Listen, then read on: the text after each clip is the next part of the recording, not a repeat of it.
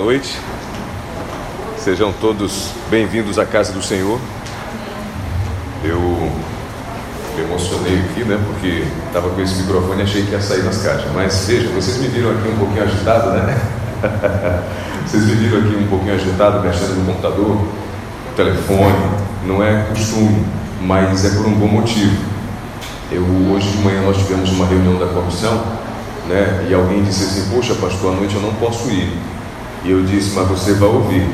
Eu vou gerar um link e você vai poder ouvir da sua casa. Já fizemos alguns testes aqui. A Ana Brasil já confirmou. É, está saindo o nosso culto ao vivo por um link que eu acabei de publicar no nosso grupo, tá bom? O grupo do Crespo. Então, para quem não veio para a igreja por algum motivo, você manda esse link agora para a pessoa escutar o nosso tema dessa noite. Para aqueles que estão acompanhando, eu mandei esse link para outras pessoas também. É, muito boa noite, muito obrigado por você estar aqui. Estamos apenas com a transmissão pelo áudio. Então, seja muito bem-vindo, ainda que seja de maneira virtual, à Igreja Adventista do Crespo 1. Ok? E quem fala é o pastor Alessandro Simões. Sejam bem-vindos aqueles que estão nos visitando, ou eu acredito que somos todos né, daqui. Tem alguém visitando, Carlos? Aqui, dá uma olhadinha aí, ó. É, não? Ok. Se tiver alguém aqui que está vindo pela primeira vez, tem alguém aqui pela primeira vez? Não? Ok, todos somos de casa, né? Louvado seja o nome do Senhor. Que lindo louvor, obrigado à equipe de adoração. Irmãos, que bênção, né? Nossas igrejas estão nesse momento abertas é, e mesmo debaixo de tanta água que caiu, você veio e você veio louvar e adorar ao Senhor. Que alegria chegar aqui e vê-los cantando e louvando ao nosso Deus. Nós temos um lugar agradável, confortável, que nos permite esse momento todo especial de adoração. Ainda que nos últimos dias Jesus disse que os verdadeiros adoradores adorariam em quê? Em espírito e em verdade, independentemente do local, se era lá no monte, lá dos samaritanos, ou se era é, lá em Jerusalém, Jesus disse: Olha, está chegando o momento em que os verdadeiros adoradores adorarão em espírito e em verdade, e é o que nós estamos fazendo. Amém? Amém. Eu quero convidar você nesse momento para nós orarmos. Vamos fazer uma oração. Feche os seus olhos assim como você está. Nós vamos abrir a palavra de Deus. E sempre é bom termos a presença do Espírito Santo nos inspirando naquilo que nós estamos vendo da palavra de Jesus. Amém? Querido Deus, louvado seja o teu nome, porque tu és bom e a tua misericórdia dura para sempre. Hoje nós estamos aqui na igreja, Senhor, com o objetivo de te adorar, te louvar e também aprender o teu amor por nós. Ao abrir a tua palavra, que o teu Santo Espírito nos dê sabedoria, entendimento, discernimento, compreensão do que tu queres para a nossa vida. Que Ele tire todas as nossas dúvidas, responda a todos os nossos questionamentos e supra todas as nossas necessidades físicas, mentais e agora, de uma maneira especial, as necessidades espirituais. É o que nós pedimos e oramos e o fazemos em nome de Jesus. Amém.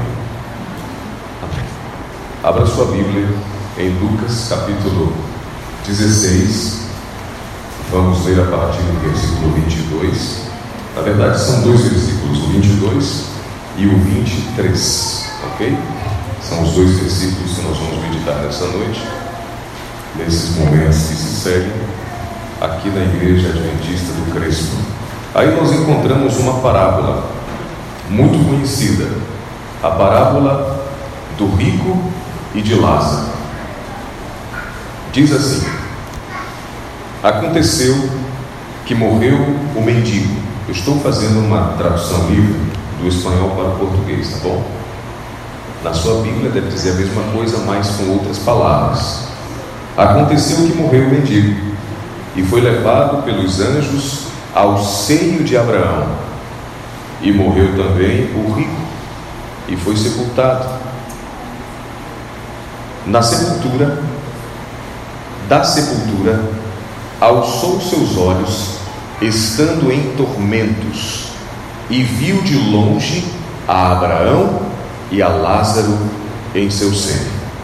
Lucas 16, 22 e 23 é basicamente isso que diz aí, está correto? Na sua Bíblia? Vocês já haviam lido essa parábola algumas vezes.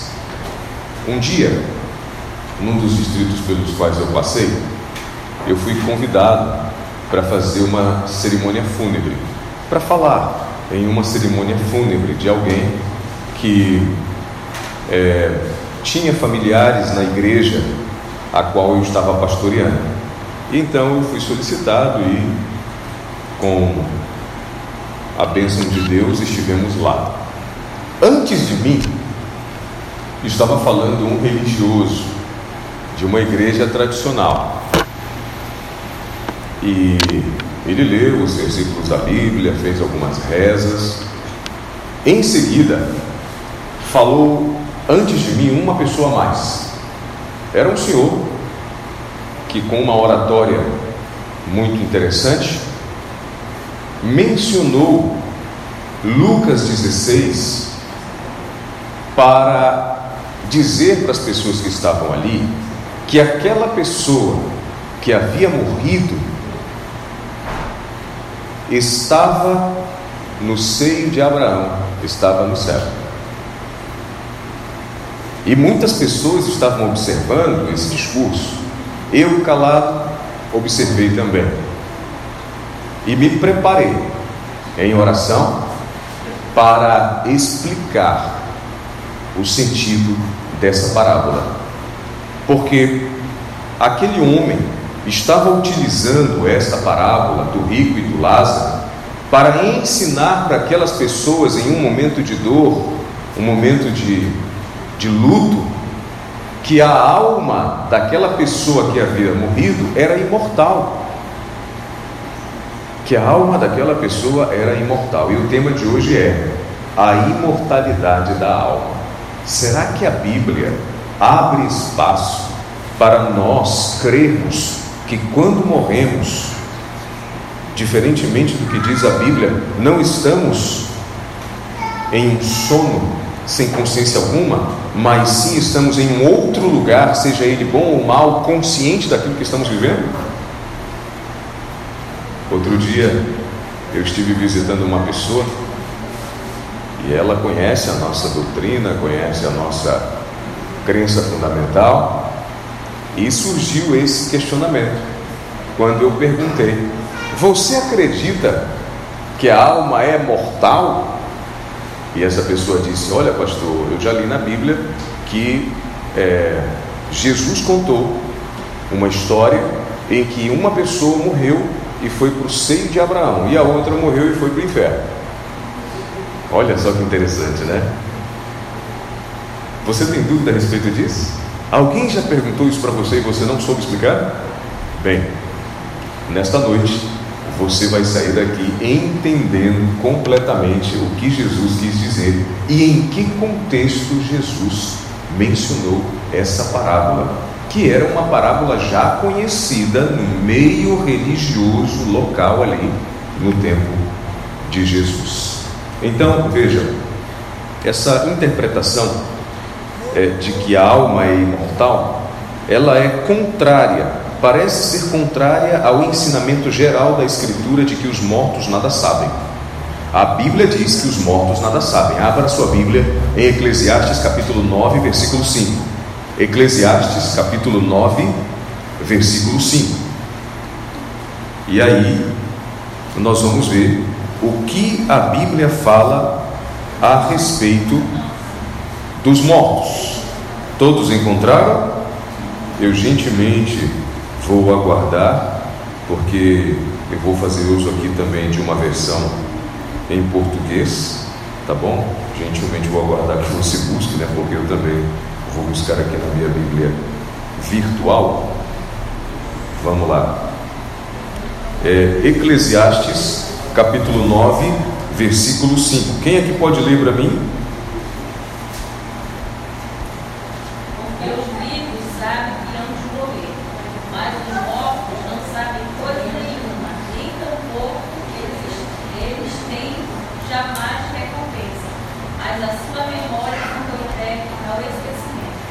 Ok? Veja que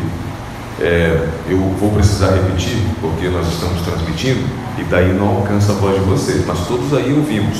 Eu vou dizer, a versão aqui, a Almeida Revista, é corrigida, é, diz assim, Eclesiastes 9,5: Porque os vivos sabem que hão de morrer, mas os mortos não sabem coisa nenhuma, nem tampouco terão eles recompensa, mas a sua memória fica o quê? Entregue ao esquecimento. Jesus será que estava contradizendo isso aí? Bom, essa parábola ela aparece, é bom dizer para vocês, que ela aparece somente no livro de Lucas. Os outros evangelhos não mencionam essa parábola, ok? Somente no livro de Lucas 16 nós vamos encontrar. Ela, ela é singular no sentido de que é a única parábola de Jesus que se refere a eventos do mundo além. do mundo além, né? É, e quanta gente especula a respeito do além, né? Para onde nós vamos? Então Jesus é o, é o único lugar que ele, ele fala sobre esse evento. E também é a única parábola que inclui um nome próprio, Lázaro. As outras palavras não incluem nomes próprios, essa inclui. A maior parte de Lucas, capítulo 16, você vai perceber que ele fala sobre o tema da riqueza é, e também tem muito é, que falar sobre o nosso apego às riquezas. Então é importante nós destacarmos esse contexto, ok? Lucas 16 ele trata na maior parte dele sobre o tema da riqueza. Então a parábola de Lázaro e do rico tem muito a dizer sobre os bens materiais e como nós nos relacionamos com ele. Bom, vamos falar um pouco do contexto dessa parábola. É, a primeira cena da parábola ela descreve é, duas situações diferentes é, na vida de dois homens. Um homem é rico e desfruta da sua riqueza durante essa vida, e o outro é pobre. E esse pobre, ele é chamado Lázaro. O homem rico, ele vive suntuosamente, enquanto o pobre Lázaro está cheio de feridas, e ele anseia comer dos restos que caem da mesa do rico. Se você ler a parábola completa, você vai entender isso aí. Até os cachorros vêm lamber as feridas do pobre Lázaro. Olha só que interessante. Ao morrer, o homem pobre, ele é levado ao seio de Abraão. Lázaro, a, a, o cachorro lambendo a ferida dele, pedindo migalha. Quando ele morre, ele é levado direto ao seio de Abraão. É o que diz a parábola. É, e lá ele vai encontrar o que? Segundo a parábola, repouso.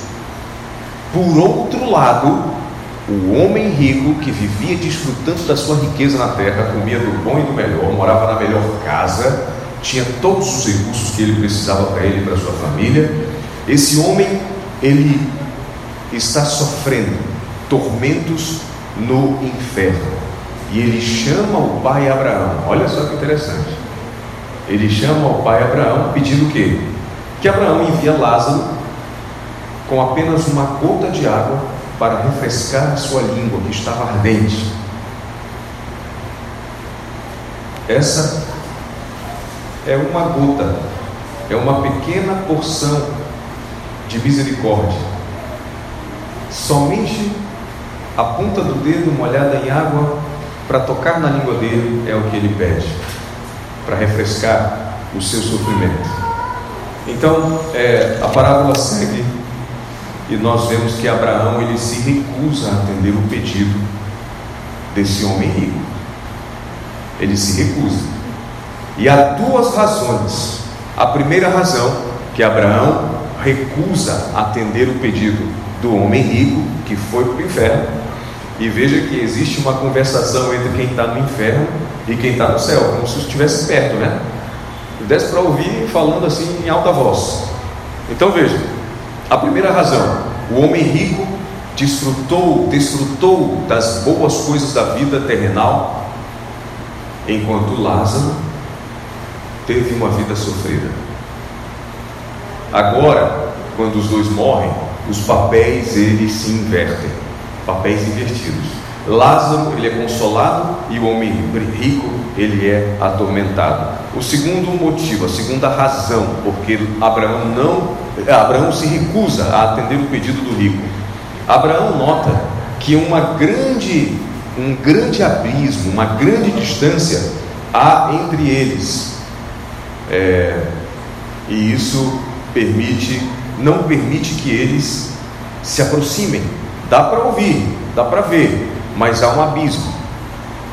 E Lázaro está desfrutando da bênção, enquanto o rico está do outro lado, desfrutando do tormento. Desfrutando não, né? Sofrendo o tormento. Ninguém desfruta o tormento.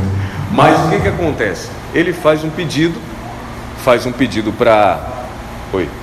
Para Abraão, e Abraão não responde pelas razões que eu acabei de mencionar para vocês. O homem rico, então, ele começa a suplicar. Ele começa a suplicar. Ele suplica que Lázaro ele seja enviado novamente para advertir aos irmãos do homem rico. Quando ele vê que Abraão não vai responder a pergunta dele, ele diz assim: Senhor, por favor, manda Lázaro então voltar para a terra, para ele advertir os meus irmãos, que provavelmente viviam nas mesmas condições de riqueza, de que, olha, aqui é difícil, que eles mudem a sua maneira de viver. Abraão novamente se recusa, e ele faz referência ao testemunho de Moisés e aos profetas. Olha só como uma parábola é profunda. Mas o homem rico, ele persiste ao ser mais uma vez rechaçado. E ele declara que se alguém se levantasse dos mortos com essa mensagem de advertência, então com certeza os seus irmãos se arrependeriam e evitariam o tormento do inferno. Interessante, né? Abraão mais uma vez responde: que, se não prestaram atenção ao que disse Moisés e ao que disseram os profetas, eles também não escutariam alguém, mesmo que ressuscitasse dos mortos, com uma mensagem de advertência.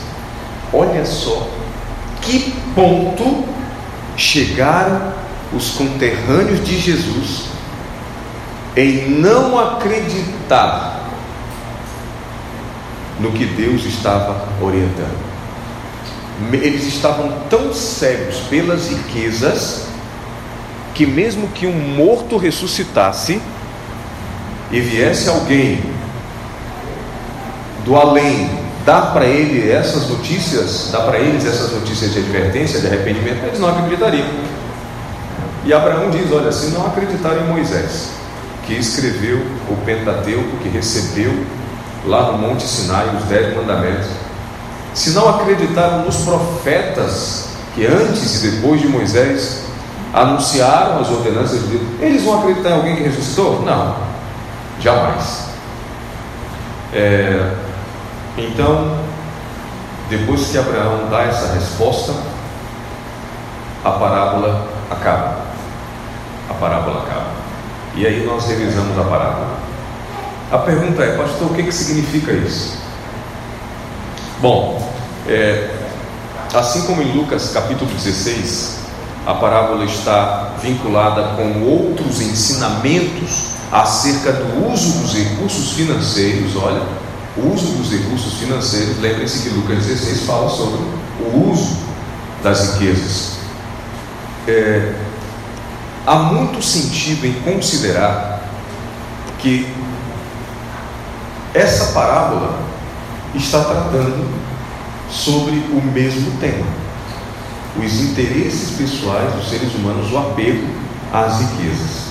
Quando nós partimos dessa, desse pressuposto, meus amados irmãos, é, para analisar o ensinamento dessa história, há muitos pontos da parábola que se tornam claros. Primeiro, escutem só: o homem rico e Lázaro estão em polos opostos em relação aos recursos financeiros, há uma polarização. Um é muito rico, um é muito pobre.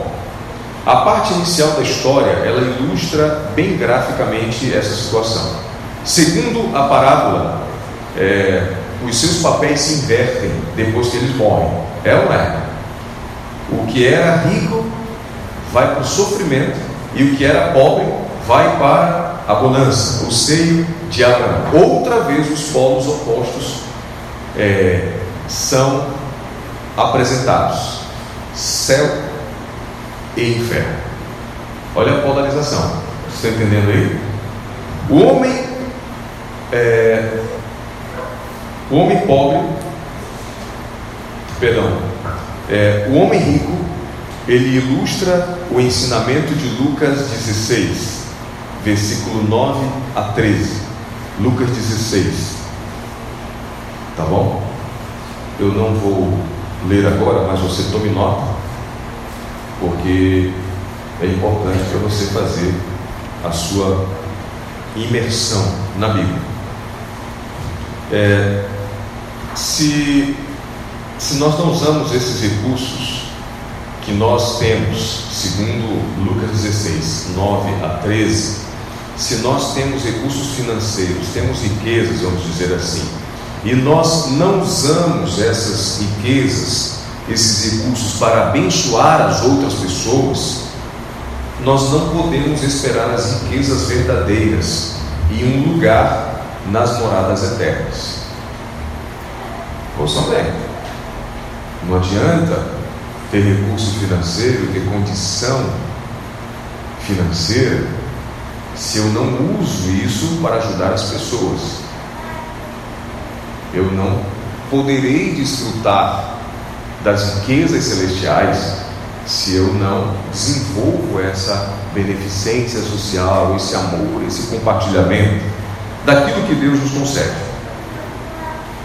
É, nos dias de Jesus, amada igreja, acontecia algo interessante. Muitas pessoas pensavam que as riquezas eram um sinal do favor de Deus. Se a pessoa era muito rica, era muito abençoada, Deus a tinha com muito carinho e brindava para ela tudo o que ela precisava, abundava na riqueza.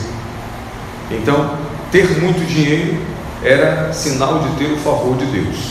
E a pobreza era uma demonstração do desagrado de Deus.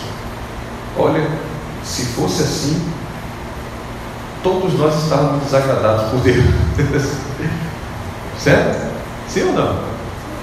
Porque Ele nos dá o suficiente para nós vivermos com dignidade, mas há pessoas, talvez perto de nós e que nós conhecemos, que têm sobre si posses que nós trabalhando 200 anos não conseguiríamos. É ou não é? Então, segundo esse pensamento dessa época, essa pessoa, ela era favorecida por Deus. E nós que não tínhamos o mesmo, éramos desfavorecidos por Deus. Jesus ele enfrentou essa teologia falsa por meio dessa parábola. Você está entendendo o que Jesus está fazendo? Ele está usando essa parábola do rico e de Lázaro para combater, para rechaçar, para refutar toda essa teologia equivocada da época, uma teologia falsa que estava sendo combatida por Jesus através dessa parábola, mostrando que a recompensa do rico era o oposto ao esperado. O pessoal tudo esperava que o rico fosse para o seio de Abraão e que o miserável do pobre fosse para o inferno. Então Jesus ele diz: olha, não, o rico foi para o inferno, o pobre foi para o céu. Lembrem-se, estamos falando de uma parábola e Jesus está combatendo. Quando Jesus diz essa parábola, você já sabe agora que Jesus estava combatendo uma falsa teologia que ensinava algo errado, ok?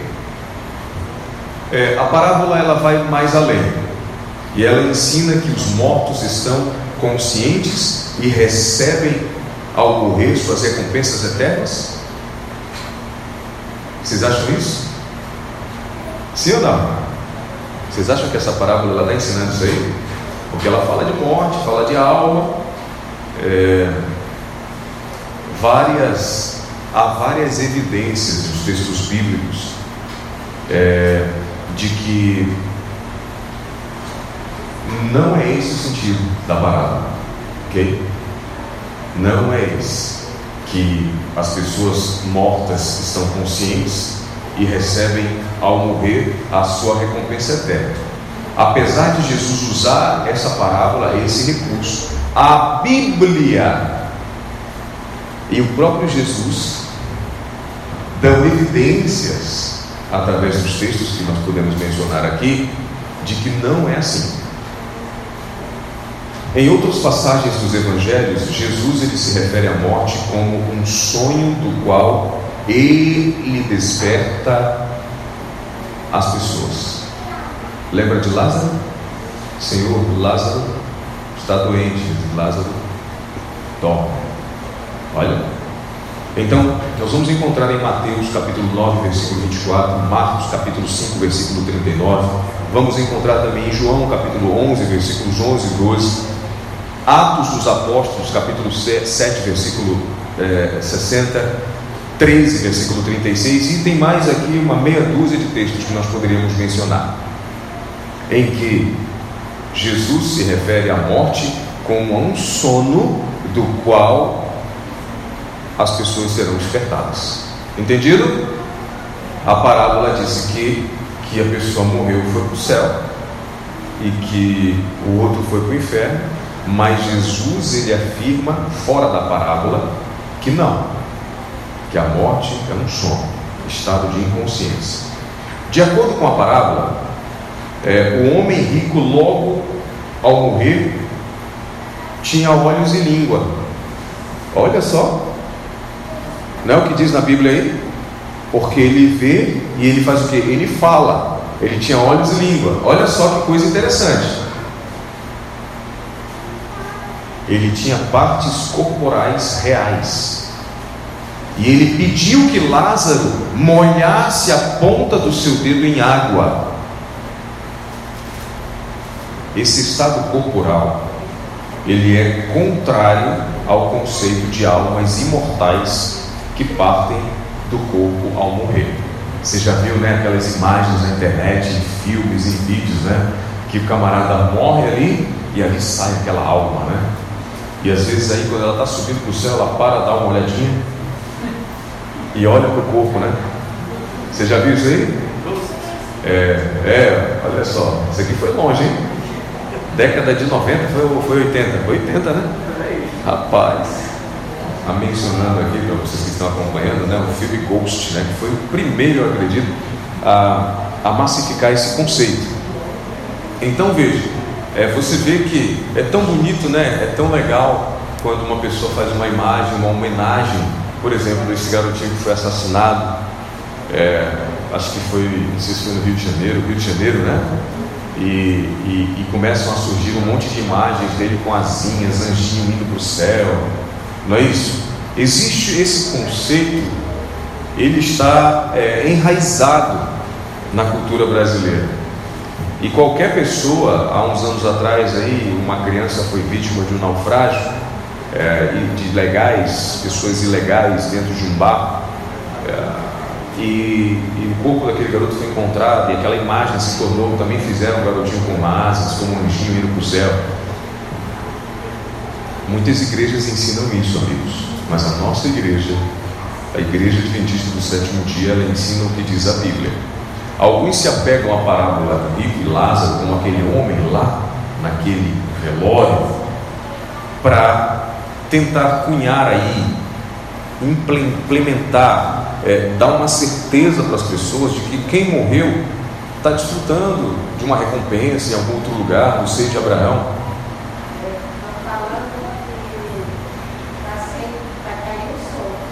Ok? Deve ser algum detalhezinho aí, né? Mas aqui aparece como normal, né? Olha, a Ana ela está ali interagindo com as pessoas que estão acompanhando pela internet. Talvez seja uma instabilidade na rede, mas o meu equipamento aqui diz que está normal. Ok? Pode ser internet. Olha, obrigado, hein? Vocês estão atentos. Olha, que bom saber que tem bastante gente ouvindo, né? Então vejam bem, É, você percebe que a parábola mesmo, Jesus na própria parábola, ele dá informações que contradizem esse conceito da imortalidade da alma, porque muita gente diz, o pensamento grego, né, é de que é de que a, o corpo ele, ele é uma prisão e que a alma quando ela o, o, a gente morre ela se liberta dessa prisão. Mas essa alma que se liberta, ela não tem carne, ela não tem pele, ela não tem boca, nada, ela não tem uma alma. Mas Jesus está dizendo aqui que o rico, ele está pedindo que molhe a ponta do dedo e passe na língua dele. Você está vendo isso aí? Ah, mas não precisa disso. É ou não é? Comece a perceber por esse lado. Essa é uma situação é, interessante. É, se esse fosse um informe literal, essa parábola, se ela fosse um informe literal da vida do além, é, o céu e o inferno estariam o suficientemente próximos como para sustentar uma conversação entre seus habitantes. É ou não é? Você já pensou? O céu e o inferno, apesar de separados do abismo, estarem tão próximos que alguém fala lá do inferno e o outro lá no céu escuta, ou o outro está lá no céu e olha lá para o inferno e vê o sofrimento das pessoas, como é que seria isso aí? Né? Você já pensou, Justo, você lá no céu olhando aqueles que não quiseram estar no céu, queimando lá no inferno. Você já pensou como é que você se sentia, você estando lá no seio de Abraão, olhando aquelas pessoas, e talvez alguns conhecidos, hein? Como você se sentiria, você estando lá no inferno, olhando pessoas amadas, gente que pregou para você, olha, se arrependa. É interessante isso aí. Essa situação, ela, ela é, não é muito desejável para ambas as partes, né? Tanto que estaria no inferno como que estaria no céu. Quarto ponto, tá bom? É, usar essa parábola para provar que os homens recebem a sua retribuição ao morrer é, significaria que Cristo se contradisse quando afirmou que justos e ímpios receberão a recompensa na segunda vinda. Mateus 16, 27. Lucas 11, 31. Jesus ele disse: Olha, tanto um quanto o outro na segunda vinda que vão receber.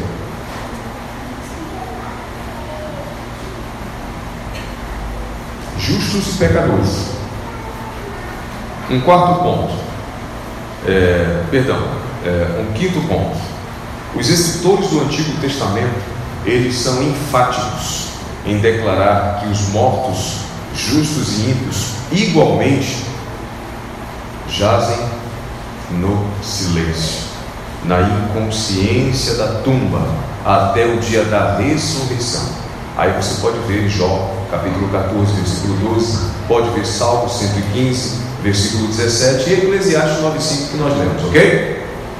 Então, meus queridos irmãos, você, você percebe como uma leitura mais profunda dessa parábola e uma investigação bíblica a respeito desses temas, comparando o que o restante da Bíblia fala com o que a parábola fala, você vê que a intenção de Jesus não era sustentar o conceito da imortalidade da alma. Ele estava dando uma lição sobre mordomia, sobre o uso dos recursos, sobre o egoísmo, a cobiça por parte do seu povo que estava tão cega pela teologia equivocada de que os ricos eram favorecidos de Deus e os pobres não, que mesmo que um morto levantasse para dizer para eles que não era assim, eles não iam acreditar.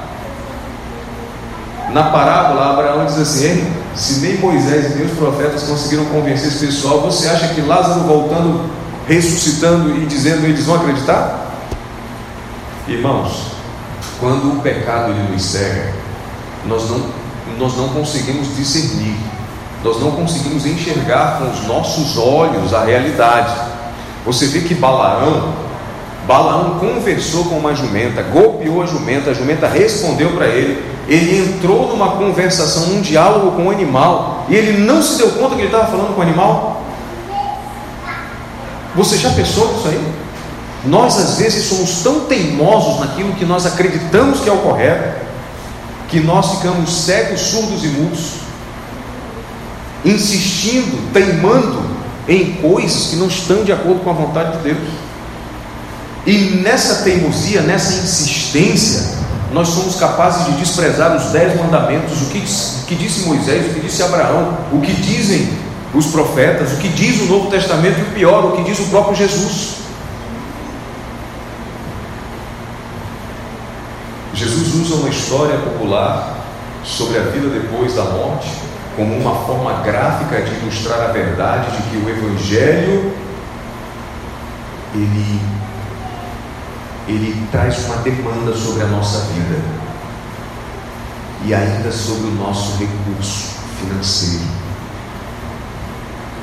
Essas linhas que nós acabamos de ler, de quatro evidências é, bíblicas, apontam até a ideia de que na parábola do homem rico e de Lázaro, Jesus ele simplesmente usa uma história, como eu disse, popular, sobre a vida depois da morte, como uma forma de ilustrar a verdade dessa demanda da nossa vida e também dos nossos recursos que nós encontramos na Bíblia, o bom uso daquilo que Deus nos deu o uso consciente, sob a ótica de Deus, de que tudo que nós temos é dele, não nosso, nós somos apenas administradores. E tudo isso que nós temos, muito ou pouco, não pensa que é só o rico, não. Nós também, que não temos tanto, devemos administrar com bondade os recursos que nós temos, ajudar os nossos irmãos, compartilhar com eles alimento, abrigo sermos amáveis, sermos bondosos, respeitar as pessoas. Existe um historiador judeu, ele viveu no século I depois de Cristo, chamado José. E José, ele, no seu discurso aos gregos, é, falando sobre o Hades, né, que é o inferno, ele descreve o céu e o inferno em termos muito similares ao da parábola de Lucas 16. Ou seja, ele tinha também, como um judeu, esse conceito e ele deixou isso registrado nos escritos dele. Nós colocamos em perigo a nossa salvação eterna ao descuidarmos da necessidade das pessoas que estão ao nosso redor. Isso é forte, hein? Nós colocamos em risco a nossa salvação eterna quando nós nos descuidamos das necessidades das pessoas que estão ao nosso redor. Não é que ao ajudar essas pessoas nós nos salvamos, não entenda dessa forma.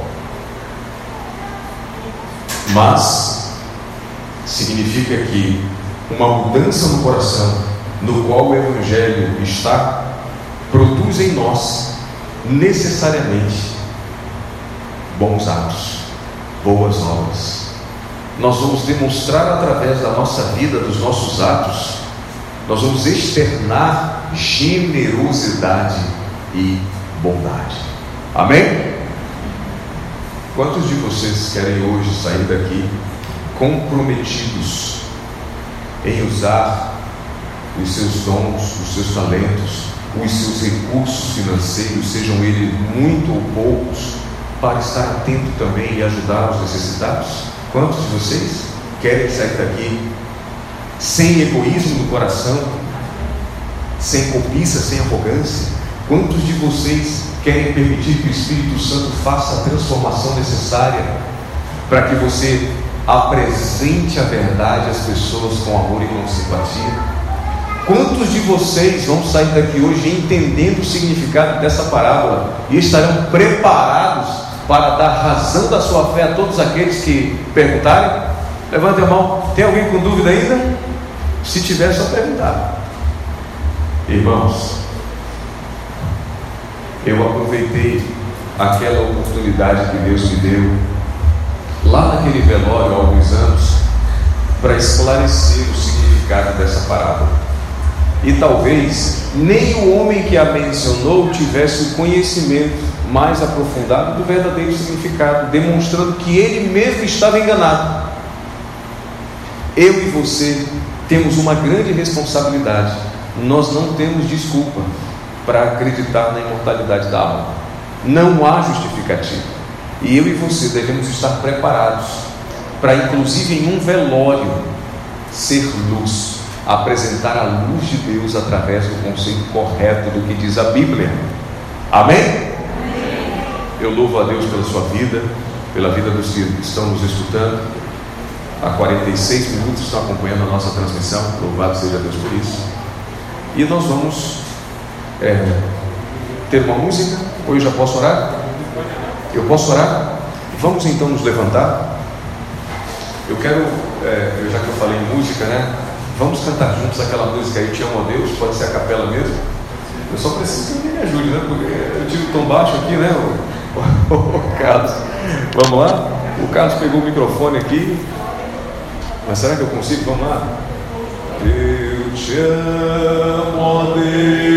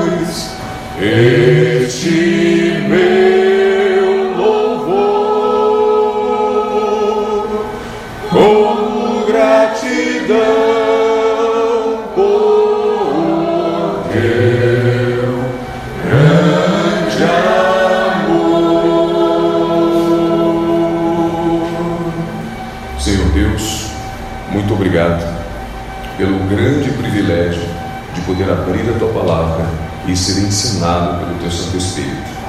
Senhor, obrigado por corrigir um entendimento errado, conceitos equivocados sobre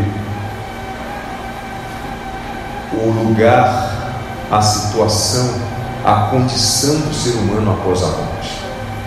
Agora que entendemos, Senhor, que não há conhecimento, entendimento, existência depois da morte.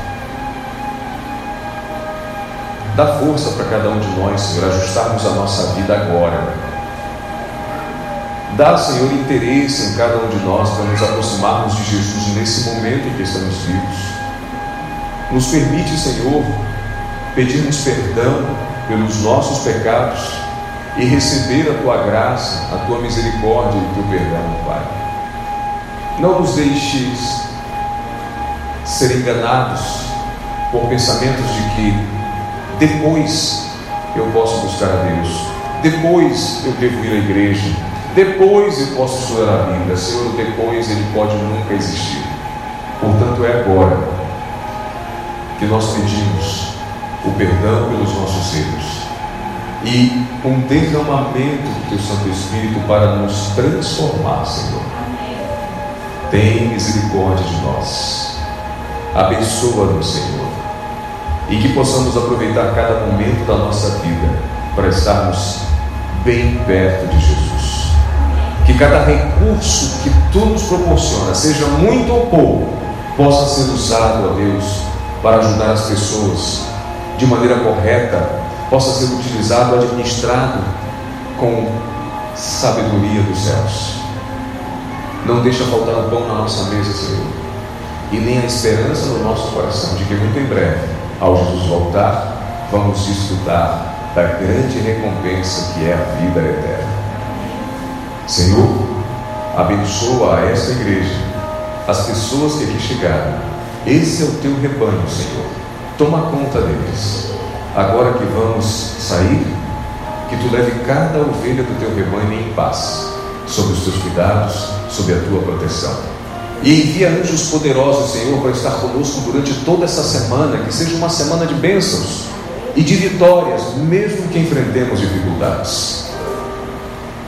Todas essas bênçãos nós te pedimos, oramos e desde já agradecemos. Em nome de Jesus. Amém, Senhor. Amém. Que Deus os abençoe, que tenhamos todos uma semana de muita paz, de muita alegria, de muita satisfação na companhia e na presença do Senhor Jesus. Amém? Todos estão convidados para retornar na quarta-feira. Eu acredito que as quartas-feiras o horário é 19 horas. 19 horas e o louvor começando 19 h 15 começa a chegar às 7 horas, 19 h 15 começa a louvar, adorar ao Senhor e aí 19 h 30 uma mensagem poderosa, quarta-feira de poder. Amém? Um grande abraço, que Deus abençoe a todos os que estão conectados. Deus também abençoe cada um de vocês e obrigado por estar conosco.